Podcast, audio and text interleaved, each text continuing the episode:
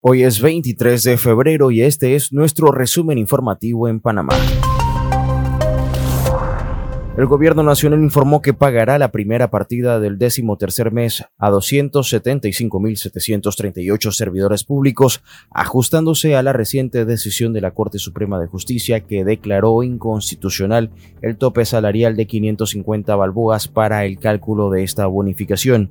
Este primer desembolso correspondiente a la partida de abril de 2024 se realizará en dos fechas, siendo el primer pago efectivo el viernes 23 de febrero y el remanente se desembolsará en abril de 2024.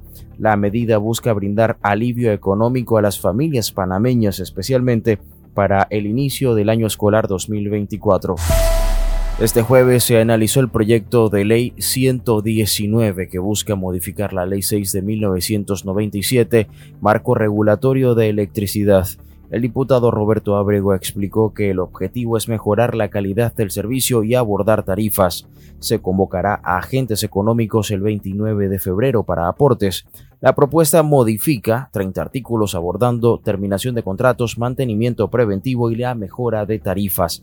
La subcomisión tiene 20 días hábiles para discutir antes del primer debate el próximo jueves. El Consejo de Gabinete autorizó al Ministerio de Economía y Finanzas la emisión de bonos globales de la República de Panamá por 3.500 millones de dólares en el mercado internacional, según el decreto de gabinete número 11 del 8 de febrero de 2020. 24. Los fondos recaudados después de cubrir los costos se destinarán al presupuesto general del Estado de 2024 y o futuras vigencias fiscales. Estos bonos con un vencimiento mínimo de siete años podrán registrarse en la Comisión de Valores de Estados Unidos y otras jurisdicciones según los términos finales con The Bank of New York Mellon como agente fiscal. La jueza segunda liquidadora de causas penales Valoisa Martínez ha ordenado la detención preventiva del expresidente Ricardo Martinelli en los casos New Business y Odebrecht.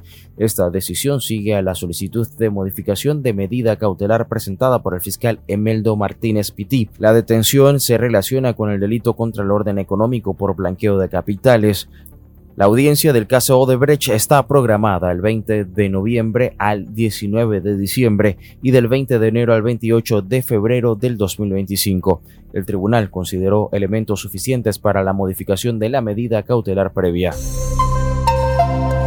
Y este jueves un módulo de aterrizaje lunar privado de Estados Unidos llamado Odysseus tocó la superficie lunar, según informó la empresa Intuitive Machines. Aunque el contacto inicial fue débil y generó tensión en el centro de mando en Houston, la empresa confirmó que la nave está en la superficie de la Luna. Odysseus, descendiendo desde una órbita lunar, buscó un lugar llano cerca del Polo Sur, marcando el primer alunizaje de una sonda estadounidense más de 50 años y el primer aterrizaje lunar privado. Hasta aquí nuestro resumen informativo matutino para hoy 23 de febrero. Gracias por escucharnos y seguirnos en Spotify y Apple Podcast. Le agradecemos su comentario y una calificación. Y no olvide que si cuenta con un dispositivo con Alexa puede activar nuestra skill y agregarnos a su resumen diario de noticias.